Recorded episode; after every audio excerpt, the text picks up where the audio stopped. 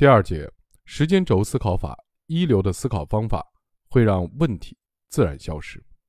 时间是一种维度，是大多数人都没有关注到的维度，但事实上它极为重要，重要到一旦将它引入思考，眼前的一切都会变得不同。下面我们做几个非常有趣的时间轴游戏，让我们把人的一生想象成一根长长的带着箭头的线，它的开端是出生之日。它的箭头指向生命的结束之时，于是就有了下面这幅图：A 是人生的起点，B 是人生的终点。每个人从出生之日起，就在走向自己人生的终点。现在游戏就要开始了。大年三十，我正式从制药公司辞职，准备搬回上海，全职做儿童的癌症公益。朋友说：“你这个弯儿。”拐的有点猛啊！确实，这意味着我要离开美国，也要离开一线的科研，这不是一个容易的决定。我和太太在美国和生活、学习十多年，非常习惯美国的生活。我们工作稳定，有房有车，居住的城市冬天不冷，夏天不热。对于小孩来说，海洋世界、乐高公园，甚至迪士尼乐园，都是我们的周末随时可以去的。从中国到美国。从本科到博士，从学校到公司，我已经做了十多年的科研。我喜欢挑战未知世界，喜欢做科学实验。父母也可以很骄傲地对周围的人说：“我儿子是美国一线的科学家，在世界顶尖的制药厂研究抗癌新药。”突然全部放弃，回国做公益，这个弯儿确实转得很猛，但下决心并没有想象中那么难。太太说：“我支持你。”或许真能回去改变一些事情呢？我知道自己没有后顾之忧。捐赠者说：“不着急，我们要做长线的公益。”我知道这是事业而不是工作。很多好朋友说挑战很大，但如果你要做，我肯定全力支持。我知道有人同情。最重要的是，我听见自己的内心说：“如果生命只剩一年，你想试试吗？”答案。非常清楚，这就是著名的科普作家波罗李志忠的时间轴思考法。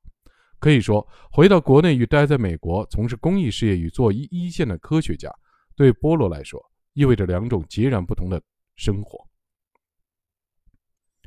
这个抉择可谓事关重大，而波罗最终选择了回国做公益。为什么？因为他问了自己一句话：如果生命只剩一年，你想是什么？这就是站在时间轴的终点上，而这种思考方式所带来的是无比清晰的回答：回国从事公益的事业。乔布斯也用过这种思考方法。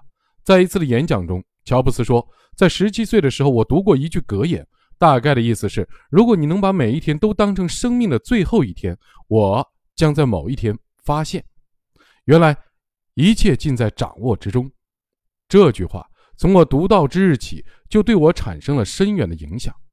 在过去的三十三年里，我每天的早晨都对着镜子问自己：如果今天是我生命的最后一天，我还愿意做我今天本来应该就做的事情吗？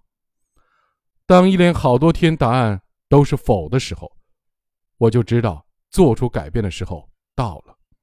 乔布斯认为，提醒自己人生有限，是在面对人生重大的抉择时最重要的事情，因为所有的事情，包括外界的期望、所有的荣誉、对失败的惧怕，在面对死亡的时候，都将烟消云散，只留下真正重要的东西。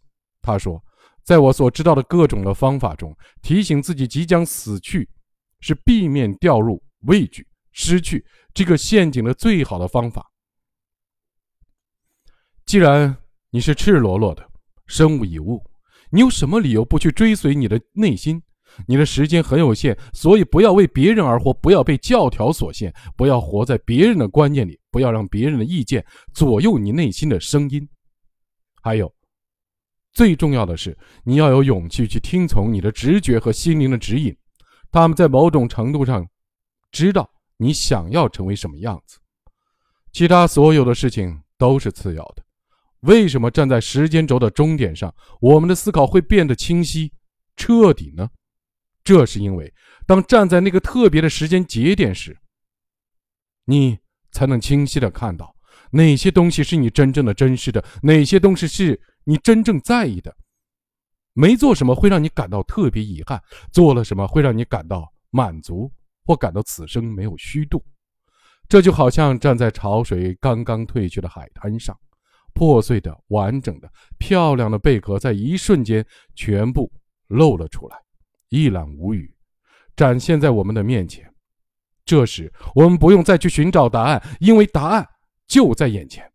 这就是站在时间轴的终点上这一思考法的升维作用。当喧嚣褪去，虚假的繁华落幕，人生的真相才开始显现。